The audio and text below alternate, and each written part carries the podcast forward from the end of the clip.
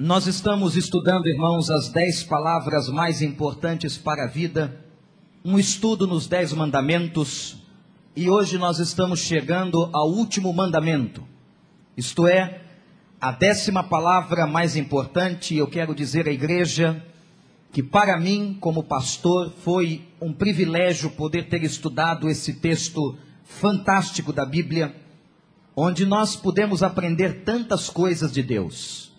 Eu mesmo, apesar de já vir estudando há muito tempo a Bíblia, não sabia que os Dez Mandamentos continham tantos tesouros como nós podemos estudar aqui. E eu espero que tudo que nós estudamos aqui sobre os Dez Mandamentos se transformem nas nossas vidas em substância e que a gente possa agora praticar e viver aquilo que Deus nos ensinou sobre cada um dos mandamentos. Deus abençoe a sua vida e a sua família e a vida de nossa igreja. Cada mandamento que nós estudamos, nós sintetizamos numa palavra. E a palavra que sintetiza o décimo mandamento nesta noite é a palavra desejo. Guardou qual é a palavra? A palavra desejo. Deus está querendo nos ensinar com o décimo mandamento um coração puro e termos um desejo digno diante de nós. Eu não sei se você já observou, mas o décimo mandamento é o único a proibir uma atitude mental e não simplesmente um ato. Quando a Bíblia fala não matarás, não furtarás, não dirás falso testemunho, ela está falando de atitudes. Mas o décimo mandamento, Deus está tratando de uma coisa muito mais profunda e subjetiva. Deus está falando dos nossos desejos quando ele diz: Não cobiçarás. Abra sua Bíblia em Êxodo capítulo 20, versículo 17. E nós temos aqui o texto que será a base da nossa reflexão. Êxodo capítulo 20, versículo 17. Não cobiçarás a casa do teu próximo, não cobiçarás a mulher do teu próximo, nem seus servos ou servas, nem seu boi ou jumento, nem coisa alguma que lhe pertença. Os comentaristas afirmam que o primeiro e o décimo mandamento alicerçam todos os outros. Por exemplo, o primeiro mandamento é a base dos quatro mandamentos verticais que temos no início. Amarás ao Senhor teu Deus, ou eu sou o Senhor teu Deus, e o décimo mandamento é a base dos seis últimos, que são horizontais. O que significa isso? Os quatro primeiros mandamentos está falando de uma relação entre o homem e Deus. A relação entre nós e o Criador, entre nós e o Senhor. E os seis últimos mandamentos entregues a Moisés eles estão tratando de uma relação horizontal entre nós e o nosso próximo, entre nós e as pessoas que convivem conosco. A palavra não cobiçarás significa um forte desejo de se apoderar daquilo que é do outro. E eu não sei se você prestou atenção. O texto fala de mulher. É claro que para você, mulher, aí se encaixa a palavra homem. O texto foi escrito numa cultura e num contexto, e nós temos que entender a Bíblia desta maneira. A Bíblia tem que ser entendida dentro do seu contexto e da cultura na qual ela foi escrita. Mas quando a Bíblia está falando, não cobiçarás a mulher do teu próximo, ou o homem do teu próximo, ela está falando sobre aquilo que é a casa do teu próximo. Você não pode cobiçar a casa do teu próximo. E depois a Bíblia estará falando sobre os, bons, os bois, sobre os jumentos e sobre as jumentas. A Bíblia então está falando sobre aquilo que são os bens do teu próximo. Não cobiçarás nem a casa do teu próximo, nem qualquer bem que o teu próximo possa ter. O que significa não cobiçar? Querer aquilo que nós não temos, ou querer aquilo que pertence ao outro. Eu acredito, irmãos e meus amigos, que o décimo mandamento ensina para nós cinco verdades. E eu quero trabalhar essas cinco verdades e gostaria que você pudesse anotá-las no seu coração. Primeira verdade. Quais são as verdades que o décimo mandamento nos ensina? Primeira, a cobiça revela a nossa insatisfação. Nós somos, e presta atenção nisso, olha para o pastor e guarda, nós somos seres de natureza insatisfeita. Quando nós cobiçamos alguma coisa, nós estamos denunciando que nós temos uma falta. Está me faltando alguma coisa, e porque está me faltando alguma coisa, e por isso eu cobiço. Eu jamais serei feliz com esse desejo ou com esse vazio no coração.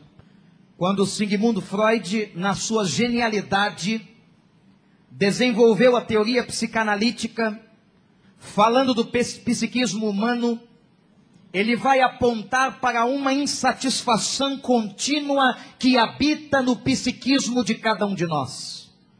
Isto é, nós somos seres por natureza insatisfeitos. Você já viu a criança? O movimento da criança é o meu movimento, é o seu movimento. Sabe qual é o movimento da criança que eu estou me referindo? É o seguinte: a criança chora, esperneia pelo desejo de ter um determinado brinquedo. O pai se esforça e adquire o brinquedo para o seu filho. Quando a criança tem o brinquedo, ela despreza o brinquedo. Nós fazemos a mesma coisa. Por várias vezes na nossa vida nós desejamos muito alguma coisa. E quando nós temos o poder de ter aquela coisa, e aquela coisa chega à nossa propriedade, nós então começamos a desvalorizar aquilo que outrora tanto desejávamos. Isto é fruto da nossa insatisfação, da falta que habita no nosso coração. E eu quero que você se lembre disso. Sabe por que, que nós cobiçamos? Nós cobiçamos porque nós temos uma falta e eu cobiço a casa do próximo, eu cobiço a mulher do próximo, eu cobiço os bens do próximo, eu cobiço o corpo do próximo, eu cobiço o casamento do próximo, por causa de uma falta que está denunciada dentro de nós. E o décimo mandamento tem esta capacidade, meus irmãos, de entrar na profundidade da subjetividade do ser humano, e Deus agora está falando dos nossos desejos, Deus agora está falando do íntimo do teu coração, Deus está falando daquela coisa que você não fala para ninguém, mas que sente na alma, aquela coisa que você não conta nem para o seu marido, nem para sua esposa, nem para os seus filhos, mas aquela coisa que está dentro de você e que às vezes dá vergonha a você mesmo. Vergonha de sentir e a Bíblia diz agora: não cobiçarás. Mas como não cobiçar? Como que eu posso não cobiçar se a minha carne, a minha alma, a minha vida anseia e anseia porque eu tenho uma falta? A primeira grande verdade que o décimo mandamento nos ensina é que nós somos seres por natureza insatisfeitos. Não adianta. Não pense que quando você mudar para aquela casa você vai ficar satisfeito. Não pensa que se você adquirir aquela roupa nova que tanto você quer, você vai se sentir satisfeito. Não pensa que as coisas que você deseja e que hoje te trazem a fantasia, se eu um dia possuir isso, se eu um dia morar naquele bairro, se eu tiver aquele apartamento, se eu tiver aquele carro, se eu tiver aquela roupa, se eu tiver aquela posição dentro da empresa, eu então serei feliz. Não se iluda com isso, porque há em nós uma insatisfação e no momento que você adquirir aquilo que você acha que será a solução da sua vida, você continuará e se verá insatisfeito. Há uma segunda verdade que o décimo mandamento nos ensina. A cobiça revela a raiz do nosso apodrecimento. Esse mandamento, gente, é para arrebentar com a gente. Deus está mostrando para nós o quanto nós somos fracos. Deus está mostrando para mim e para você que a gente não vale nada. E não adianta agora ficar com esta capa de bonzinho, com essa cara de santo. Mostrando para as pessoas o polimento, o enceramento, aquilo que está do lado de fora, porque o que Deus está dizendo para nós, agora neste momento, olha, vocês na verdade, depois do pecado, vocês não valem nada, o coração de vocês é mau, a mente de vocês é má, os desejos de vocês são maus. Nós somos pessoas assim. A cobiça nos coloca diante dos nossos pecados. A cobiça, gente, mostra o quanto nós estamos longe de Deus. A cobiça fala do nosso interior. A cobiça fala do nosso desejo. A cobiça fala daquela coisa que a gente não diz, mas que sabe que está presente. O apóstolo Paulo não fez psicologia.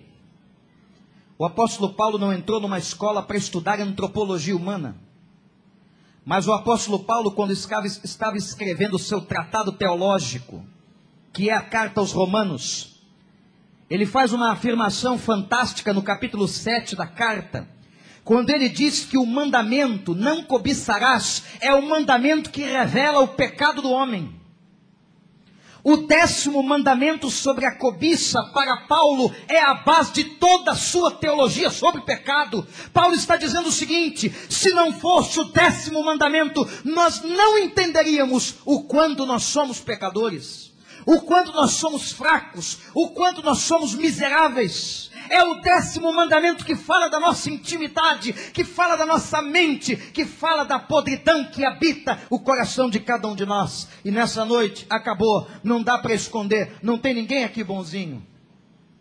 Não adianta que se você se levantar agora para dizer alguma coisa em defesa da sua vida, o que a Bíblia vai dizer para nós é que todos nós somos pecadores e é por essa razão que nós somos separados, isto é, destituídos da glória de Deus. O décimo mandamento fala da nossa podridão, do nosso apodrecimento. Quando Tiago escrevia sua carta, capítulo 1, ele vai dizer: sabe por que, que nós pecamos? Presta atenção nisso. Olha para cá e anota na vida. Sabe por que, que nós pecamos? Tiago diz assim: nós pecamos por causa da nossa concupiscência. E concupiscência significa desejo. Nós pecamos por causa dos nossos desejos por causa dos nossos desvirtuamentos mentais e no coração. Nós somos atraídos, diz ele, nós somos iludidos pelo nosso próprio desejo. O pecado, segundo Tiago, é comparado a uma gestação, a gestação de uma mulher grávida, em que o pecado vai sendo gestado diante de nós e dentro de nós. E o pecado então vai chegar a conceber e dar à luz e tomar forma e desagradar completa e absolutamente a Deus. Você pensa que é bonzinho? Você entrou aqui nessa noite achando que é bonzinho, não é? Porque você vem à igreja, porque a sua família tem uma Bíblia, porque você conhece alguns salmos e sabe cantar, e você tem feito uma obra de caridade sensacional, e você tem sido tão honesto, não é verdade? Você pensa, e eu penso que sou bonzinho quantas vezes. Mas quantas vezes você cobiça? cobiça tantas coisas, e a cobiça revela o quanto nós somos podres. E sabe qual é o problema, gente? O problema é que a gente faz isso não é porque não tem força, ou não é porque não está se esforçando para não fazer. Pastor, eu tenho me esforçado. Eu tenho me esforçado para sentir melhor. Eu tenho me esforçado para pensar melhor. Eu tenho me esforçado para desejar melhor. Não é nada disso. Nós não conseguimos, porque simplesmente nós não conseguimos. Só há uma maneira de você conseguir vencer essas coisas, se você estiver fincado e arraigado na presença do Senhor. Nós não temos qualquer força para vencer os desejos ruins que vêm na nossa mente e no nosso coração. E só Deus, gente, para nos fazer vencer os desejos mais desgraçados e podres que a gente traz dentro do coração. É possível que agora, dentro deste santuário, enquanto o pastor está pregando, não cobiçarás. Muitas pessoas aqui estejam cobiçando. É possível que neste momento pessoas saibam que horas antes deste culto elas cobiçaram. É possível que agora você esteja se lembrando de tantas coisas que você tem cobiçado na tua vida.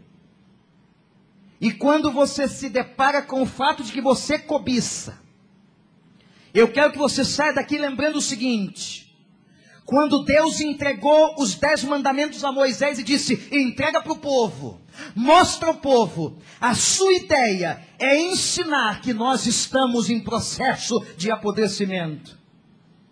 A cobiça, diz Tiago, a cobiça leva ao assassinato, é a cobiça que leva ao adultério, é a cobiça que leva você a roubar é a cobiça que gera morte. Eu quero usar alguns exemplos da Bíblia. Vocês se lembram da história de Davi? Lembram da história de Davi?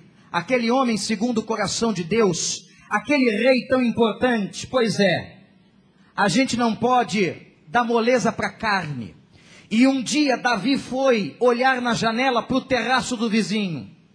É muito preocupante quando a gente começa a olhar para as coisas do vizinho. E aliás, Há um livro muito interessante intitulado O Mito da Grama Mais Verde, que nos fala da fantasia de muitos de nós de acharmos que as coisas do vizinho são melhores do que as nossas coisas. A casa do vizinho é melhor do que a nossa. A mulher do vizinho é melhor do que a nossa. O marido da vizinha é melhor do que o nosso. O salário do vizinho é melhor do que o meu salário. A gente tem a tendência de olhar por cima do muro e achar que aquilo que o outro tem é sempre melhor do que aquilo que nós temos. E Davi fez isso. Davi olhou para fora da sua casa, esqueceu da sua casa, e ele se deparou com uma mulher bonita que tomava banho, chamada Betseba, e a Bíblia diz que Davi a desejou. E a cobiça de Davi custou caro demais. E diz a Bíblia que Davi caiu em adultério. E vejam no Salmo 51 e no Salmo 32 o quanto custou para a vida de Davi ter adulterado com aquela mulher. Você se lembra de Acã? Acã cobiçou as propriedades e os bens dos inimigos. A ordem de Josué foi: não peguem nada. Nós vamos invadir aquela terra e vocês não têm que pegar nada. Só que Acã, ele desobedece a palavra do líder e a palavra de Deus, e ele entra naquela terra, e ele pega as coisas e enterra debaixo da sua cabana. Sabe o que, que isso gerou? Maldição na vida do povo. A cobiça de Acã trouxe maldição na vida daqueles que viviam ao seu redor. Muito cuidado com aquilo que você está levando para dentro da sua tenda, para dentro da sua casa, para dentro da sua barraca, para dentro do seu quarto. Muito cuidado, porque aquilo que você pode estar levando pode não ter a bênção de Deus. Vocês se lembram de Miriam? E a Bíblia conta que Miriam e Arão, assessores de Moisés, eles cobiçaram o relacionamento que Moisés tinha com Deus. Interessante, gente, que aqueles que cobiçam, guarda isso no teu coração. As pessoas que cobiçam, elas não trilham o caminho da qualificação, diz o pastor Ed René. Mas aqueles que cobiçam trilham o caminho da destruição daqueles que eles invejam. É muito interessante porque quando eu cobiço alguém, ao invés daquilo que o outro tem me motivar a me qualificar e buscar a crescer na minha vida, não. O que a cobiça faz? A cobiça me leva a destruir o outro de alguma forma, nem que seja com palavras, nem que seja diminuindo aquilo que o outro é por inveja. Vocês lembram de Abel e Caim na Bíblia? A Bíblia declara que Caim invejou Abel e a cobiça dele por causa do seu irmão levou ele a cometer o primeiro homicídio da história. Por que que Caim não tentou qualificar a sua oferta? Por que que Caim não saiu daquele encontro com Deus com o coração quebrantado, dizendo, Senhor, eu sou uma porcaria, eu quando fui entregar a minha oferta, eu não entreguei o melhor, o meu irmão entregou melhor do que eu, e eu agora quero aprender a fazer como meu irmão fez. Não, não foi isso que Caim fez. Ele se encheu de ira, ele se encheu de inveja, e Deus disse a ele, Caim, toma cuidado, porque o pecado está batendo na tua porta, na porta do teu coração, e Caim não ouviu, e Caim assassinou assassinou o seu irmão. Por que, que Caim não partiu para qualificar a sua vida? Não, ele preferiu desqualificar e destruir a vida do seu irmão. Você se lembra de Saúl e de Davi? Quando há pouco tempo atrás o pastor fez uma reflexão sobre o perfil dos três reis. E vocês se lembram que Saul não suportou o fato do povo amar mais a Davi. E o povo gritava quando Saul passava assim: Saul matou milhares. E Saul gostava daquela palavra, mas quando Davi passava, o povo gritava ainda mais: "Mas Davi matou dezenas de milhares". E Saul não suportou que o povo amasse mais a Davi. E por causa da cobiça e da inveja, o tempo todo Saul tentou destruir a vida de Davi. Gente, não cobiçarás fala do nosso apodrecimento. Eu não sei qual é o apodrecimento da tua vida que Deus está mexendo hoje. Eu não sei quais são as coisas que agora a palavra de Deus está trazendo à tona na tua consciência, mas a verdade, o que temos que fazer agora com honestidade de Deus é dizer: Senhor, eu também não presto, eu também sou podre, os meus desejos são maus, o meu coração cobiça, e agora eu estou diante da tua palavra que afirma: não cobiçarás. Sabe o que Provérbios diz? Um coração em paz, guarda isso. Um coração em paz dá vida ao corpo. O coração em paz é saúde. Você que está fazendo check-up, presta atenção. Se o coração não estiver em paz, isso é bíblico. Você pode ter problemas no teu corpo. O coração em paz dá vida ao corpo, mas a inveja apodrece os ossos. Provérbios 14, 30. A inveja apodrece as pessoas. E naquele momento em que Deus está entregando a Moisés os dez mandamentos, ele diz: Fala com o meu povo, ensina ao meu povo, antes deles entrarem em Canaã, que eles não podem cobiçar a casa ou os bens do seu próximo. Não cobiçarás. Terceira verdade que esse mandamento nos ensina: a cobiça revela o quanto o mundo é desigual. A gente cobiça porque a gente está diante de uma desigualdade. Eu não sei em que mundo você vive. Eu tenho percebido, gente, que há pessoas que vivem no mundo das fantasias. Elas preferem, para se defender, de se colocarem numa posição e creem numa posição de fantasias. Mas eu quero trazer uma notícia para você de que o mundo é mau. O mundo é desigual, o mundo é injusto. Nós não temos parâmetros para entender o mundo. Nós não temos parâmetros para entender as coisas que acontecem no mundo. Você viu o que aconteceu essa semana? Eu estava olhando a televisão, gente, tentando relaxar quando saí aqui da igreja, quase 10 horas da noite naquela quarta-feira, quando cheguei na minha casa liguei a televisão para ver alguma coisa que eu gosto de ver, que é futebol. E me deparei com aquela cena do nosso irmão Serginho, mas se não fosse também não faria qualquer diferença, morrendo diante de nós. E a gente fica perguntando por que com ele. Tinha tanta gente na fila para morrer primeiro tinha tanta gente ruim para morrer na frente. Talvez você se lembrou até de alguns nomes. O Senhor podia ter levado fulano. Podia ter levado cicrano, ter me atormentado o juízo. E a gente viu aquela cena, a gente não se conformou, as pessoas que estavam vendo, eu não sei se você viu o que você fez, eu entrei naquela oração com a turma que estava orando ali, Senhor, livra a vida dele, tem misericórdia, mas ele morreu. Você consegue explicar a morte daquele jogador? Eu não. Você consegue explicar os sistemas injustos que a gente vê no mundo? Eu não. Nós vemos gente se dando bem que não devia se dar bem, e gente que devia se dar bem se dando mal. Que mundo esquisito. Que mundo estranho esse que a gente vive. E aí eu corro para a Bíblia. E talvez eu seja um dos poucos pastores que vai dizer uma coisa que você não gosta de ouvir. Mas vou dizer. Sabe por que, que eu vou dizer? Porque eu tenho compromisso com a verdade com essa Bíblia. E o profeta não está nem um pouco preocupado. E esse é o profeta, em agradar as pessoas ou aquilo que as pessoas querem ouvir. O profeta tem compromisso com a verdade. E esse livro não promete prosperidade à vida de ninguém. E se você quer ler a Bíblia com seriedade, de Gênesis e Apocalipse, eu desafio você numa teologia séria a me mostrar na Bíblia quem foi que acreditando em Deus ou clamando viveu vida próspera. E quando eu olho a vida dos doze, os caras empobreceram todos eles. Quando eu olho a vida de Paulo, ainda acabou preso. Talvez tendo dito para Deus, se fosse outro homem, Senhor, eu sou teu servo, eu sou missionário, eu sou um cara importante aqui no mundo, e o Senhor me coloca aqui nessa sarjeta, apanhando, sendo humilhado e cuspido. O cara entrava na cadeia, Robson, e começava a cantar. Esse era bom.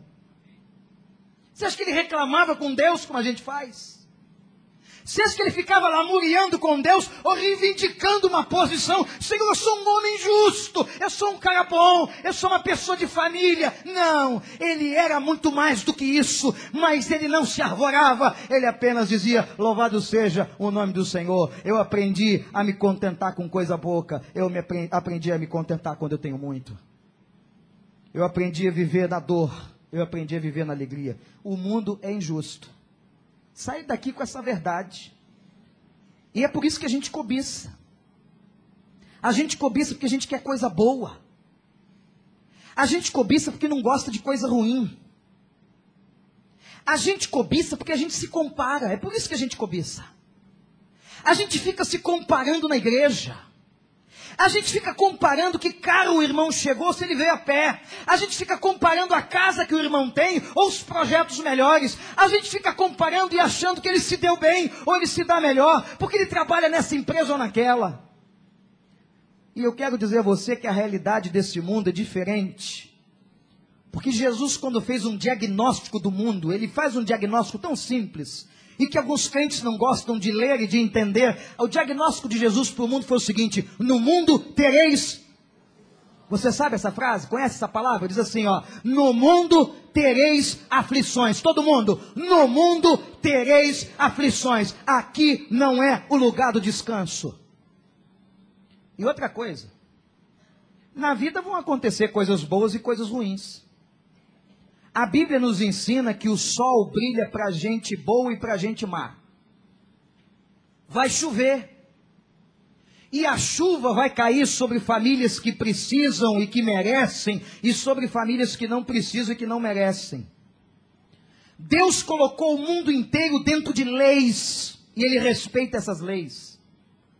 E Ele só quebra essas leis do que nós chamamos de milagre, mas milagre, para ser milagre, ele é excepcional.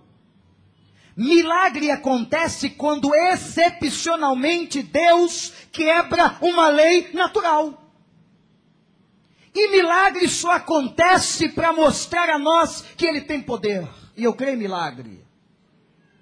Eu creio que Deus faz milagre. Eu creio que Deus opera milagre, mas eu não banalizo milagre. Eu não preciso enganar as pessoas com milagre para obter aquilo que eu quero. Eu não preciso usar a igreja como uma forma de fazer alguma coisa em nome de milagres para encher a igreja de gente ou de dinheiro na sua conta bancária. Milagre é alguma coisa que Deus faz excepcionalmente. É por isso que nem todo cego que ora pedindo a Deus que seja curado o é. Porque Bartimeu só teve um. E foi aquele e foi naquele contexto, e foi com aquele propósito. E é por isso que você talvez agora tenha para dizer, pastor, mas eu conheço alguém que foi curado de câncer. Que bom, meu irmão. E eu conheço um monte de gente que não foi e que vai morrer hoje. Mas, pastor, eu conheço um monte de gente que Deus livrou do acidente de carro. É verdade. E eu conheço um monte de gente que morreu num acidente de carro e era crente. O sol brilha para justos e injustos, esse é o mundo que a gente vive. E o que, que a gente faz diante da desigualdade? O mundo é desigual. O mundo é injusto. Eu sei, pastor. E agora o que, que eu faço? Olha, deixa eu dizer alguma coisa para você. Eu acho que é justo você buscar o melhor. Eu não vejo qualquer problema de uma pessoa querer crescer profissionalmente. Eu não vejo qualquer problema de uma pessoa querer ter uma casa melhor, ter um carro melhor, ter um, um salário melhor. Não há problema nisso. O errado é cobiçar. E parece que Deus está nos ensinando o seguinte: se você for fiel no pouco, você pode ser fiel no muito. E às vezes Deus não coloca algumas pessoas no muito porque elas não serão fiéis. Eu posso ambicionar, mas eu não posso cobiçar. Eu posso ambicionar crescimento para a minha vida, mas eu não tenho o direito de cobiçar. Cobiçar é pecado. Será que o Senhor tem abençoado aquilo que você tem levado para dentro da sua casa?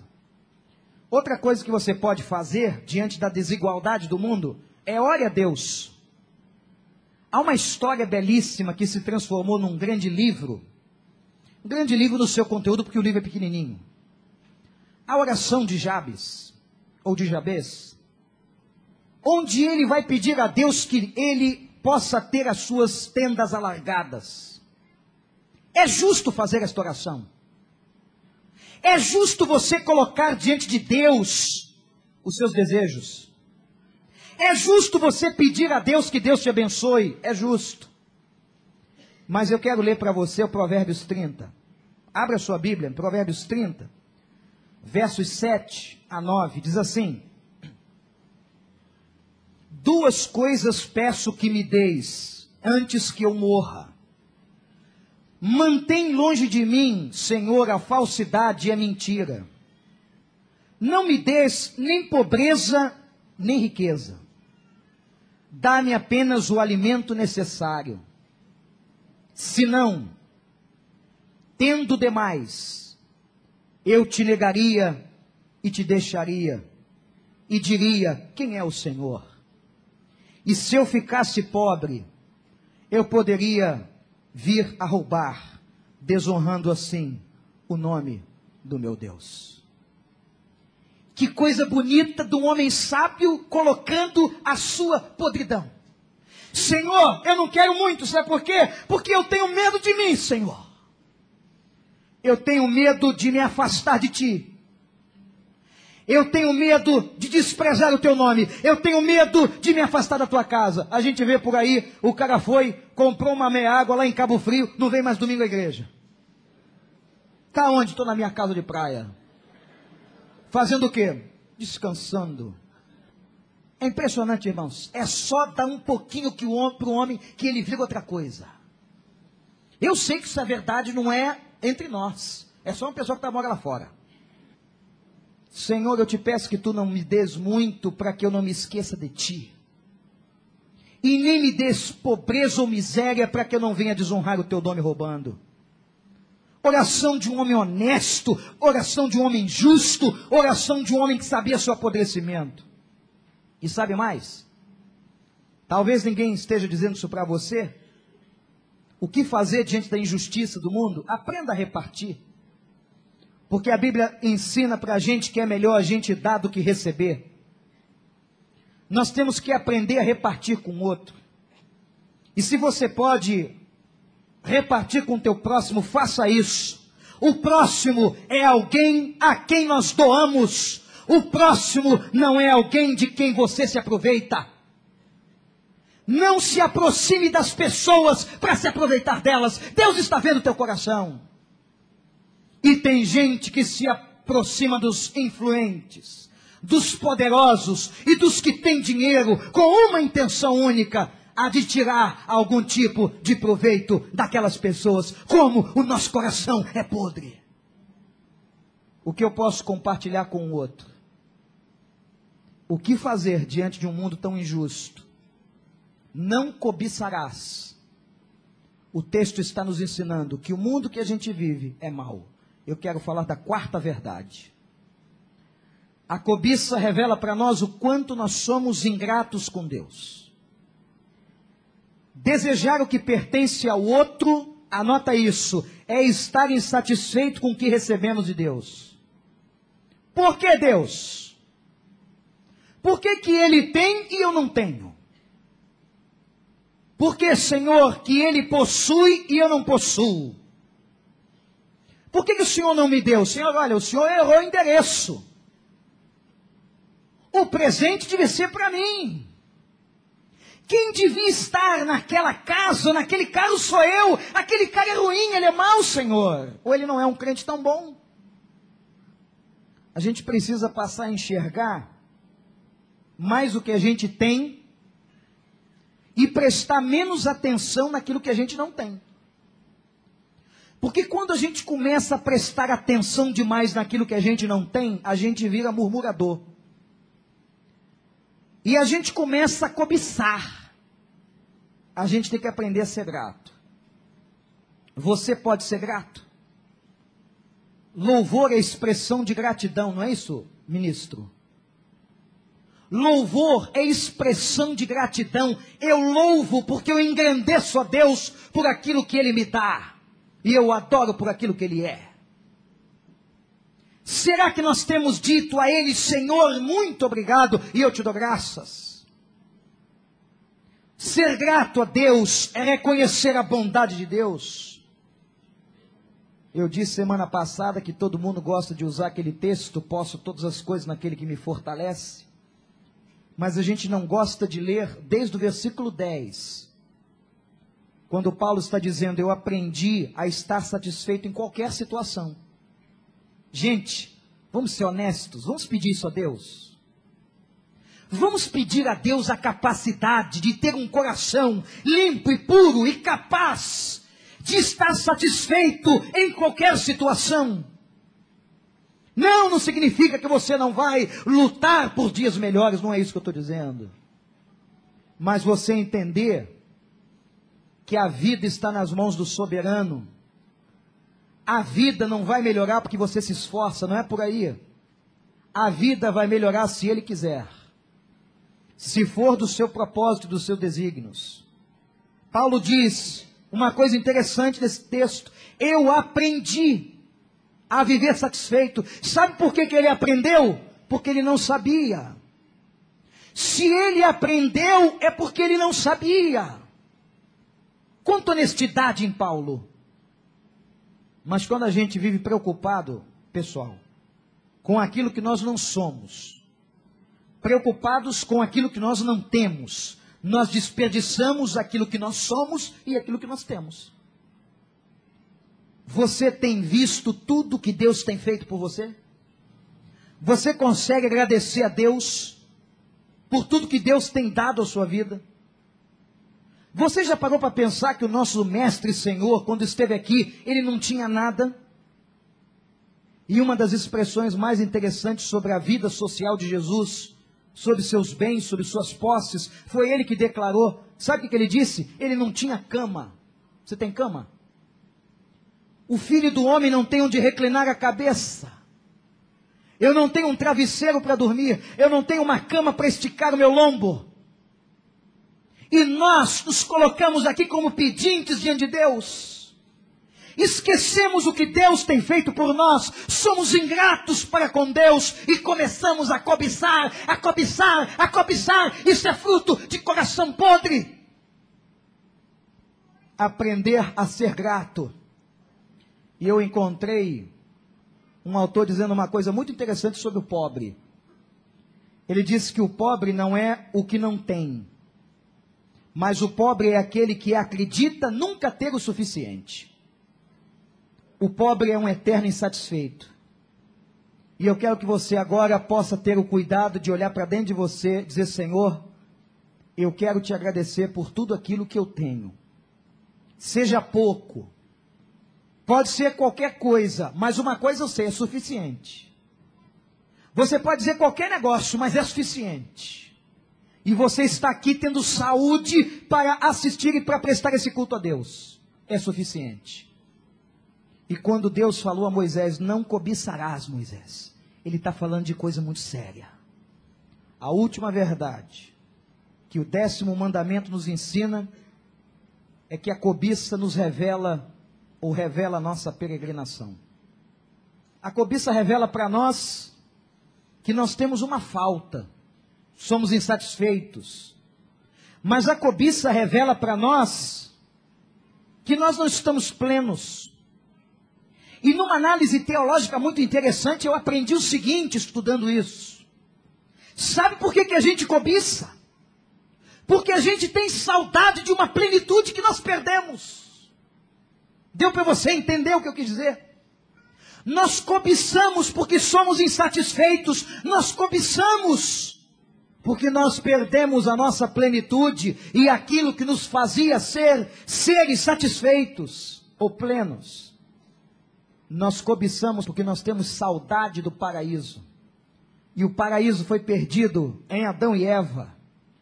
E o nosso pecado nos mostra o quanto nós estamos distante do paraíso. E somente no paraíso a gente vai ter plenitude. Nesse mundo, então, eu tenho que entender o seguinte: nesse mundo de dores e de aflições e de injustiças, eu sou apenas um peregrino. Isto é, eu estou aqui de passagem. Tem gente que passa a vida inteira juntando. Para quê? Para nada. E aquilo que ele junta apodrece, aquilo que ele junta desvaloriza, aquilo que ele junta destrói a própria família dele. Com brigas de foice para ver quem vai ficar com a parte melhor da herança. A gente junta, porque a gente tem uma sensação falsa de que a gente vai ficar aqui para sempre. A gente junta, porque nós temos medo do amanhã. A gente junta, com uma capa de previdência. E a gente costuma dizer, eu junto, porque amanhã pode ser melhor. Mas eu quero que você entenda a profundidade do que eu estou dizendo. Só há uma maneira de nos sentirmos plenos e satisfeitos de novo: é quando Jesus voltar. Será que a igreja, irmãos, perdeu a dimensão e o amor pela volta de Cristo? Por que será que os nossos púlpitos não pregam mais sobre a volta de Cristo? Será que nós perdemos a ideia de que melhor é só com Ele e lá no céu? O céu passou a ser para você conto da carochinha. E vida cristã é só para esse tempo, para fazer criança ser melhor e não roubar no futuro. Vida cristã é só para ter uma comunidade boa para viver, é só para ter um grupinho para a gente se relacionar. Não, eu estou falando de coisa séria. Você tem a ideia de que nós só vamos ser plenos e satisfeitos de novo quando ele voltar? É por isso que a Bíblia diz assim: Maranata, ora vem, Senhor Jesus. Não tem nada de bom aqui. Eu anseio pela tua volta o lugar onde estaremos pleno, plenos de novo. O décimo mandamento, último, nos remete ao desejo de voltarmos ao paraíso. O décimo mandamento fala para nós que nós estamos caminhando para o paraíso. Não cobiçarás nem a casa do teu próximo, nem os bens do teu próximo o mundo novo que a gente está pretendendo. O mundo novo não está ou não será fixado a partir das eleições deste ano. E nem naquela que faremos para o novo presidente da República. E como dói no coração da gente ver a inocência do povo em achar que o Lula ia dar jeito no Brasil.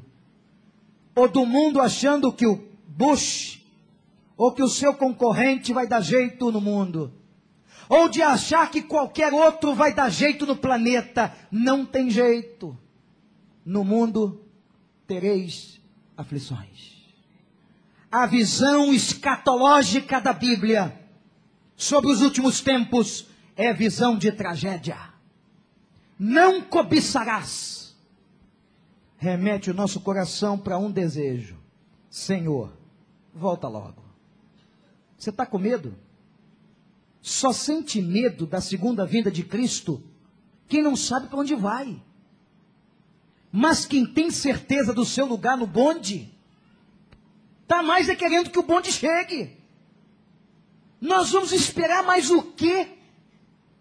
Seria maravilhoso para quem é crente se a gente recebesse a notícia agora, às nove e dez da noite, um anjo descesse aqui e dissesse: o Senhor está chegando, já está na Dutra.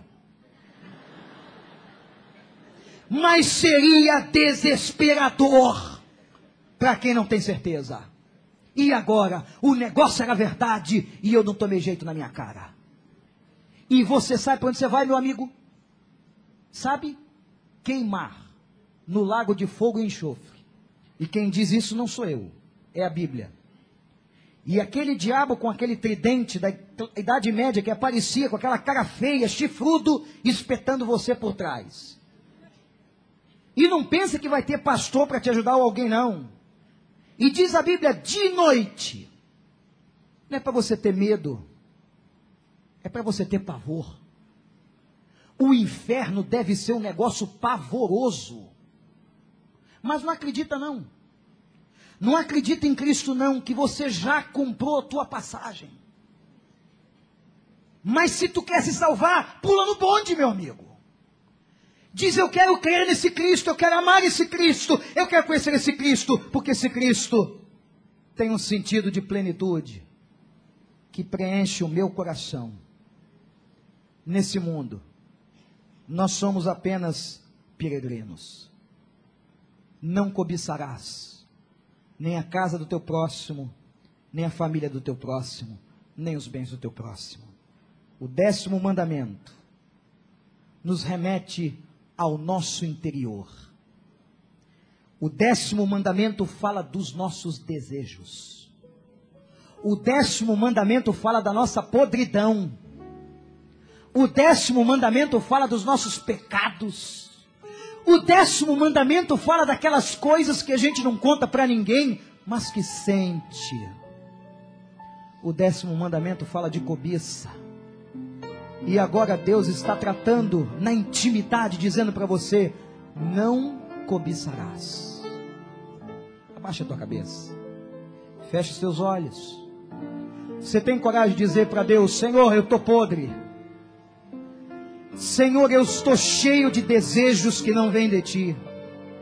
Desejos da minha carne, desejos do meu pecado, mas eu quero purificar o meu coração. Escuta uma história que eu vou te contar, mesmo de olhos fechados, como você está. Um homem de Deus morreu num país da África. E na hora do seu enterro, os membros daquele lugar onde ele trabalhou por tantos anos se encaminharam e foram até aqueles que iam transladar o corpo e disseram para aquelas pessoas: Deixem aqui enterrado o coração dele. Mas por que vocês querem o coração desse homem? Porque o coração dele é puro. E nós queremos contagiar a nossa terra com um coração puro. A música que você está ouvindo agora é a música que fala de um salmo. Um salmo onde Davi disse: Senhor, sonda o meu coração Senhor, sonda os meus desejos. Senhor, sonda a minha vida e vê se há em mim um caminho mau, ó Deus, e guia-me pelo caminho eterno. Você tem coragem agora, nesse momento diante de Deus, dizer: Senhor, eu tenho cobiçado, eu tenho tido um coração que não queria ter, mas agora, como disse o profeta, arranca este coração e me dá um coração novo. Você quer isso? Então tenha coragem agora, em nome de Jesus. E se o Espírito falou com você, fique de pé, eu vou orar por sua vida. Senhor, louvado seja o teu nome por essa noite. Louvado seja o teu nome, porque o Senhor, com a sua própria mão, escreveu e nos entregou os dez mandamentos. E nessa noite, Pai, nós fomos tocados sobre os nossos desejos, sobre a cobiça que aplaca o coração do homem, sobre a cobiça que apodrece, sobre a cobiça que fala da falta. Ó oh Deus, em nome de Jesus, limpa o coração daqueles que estão de joelhos na tua presença. E eles estão de joelhos pedindo que o Senhor lhes dê um coração novo, Pai. Como disse o profeta Ezequiel, que o Senhor arranque o coração de pedra, o coração cheio de cobiça e maldade, e coloque o coração de carne e que a gente possa entender que a nossa vida neste mundo é passageira e que há uma glória que nos será revelada em Cristo Jesus. E que nós estamos caminhando para um dia sermos completos de novo. E que a felicidade se encontra em Cristo. Ó oh Deus, ajuda-nos a não cobiçarmos, a não desejarmos o que não é nosso. Ajuda-nos, Senhor a aprendermos todas as lições deste mandamento. Ajuda-nos a colocarmos em prática cada um deles. Ajuda-nos, Senhor, a vivermos pela fé a tua vontade.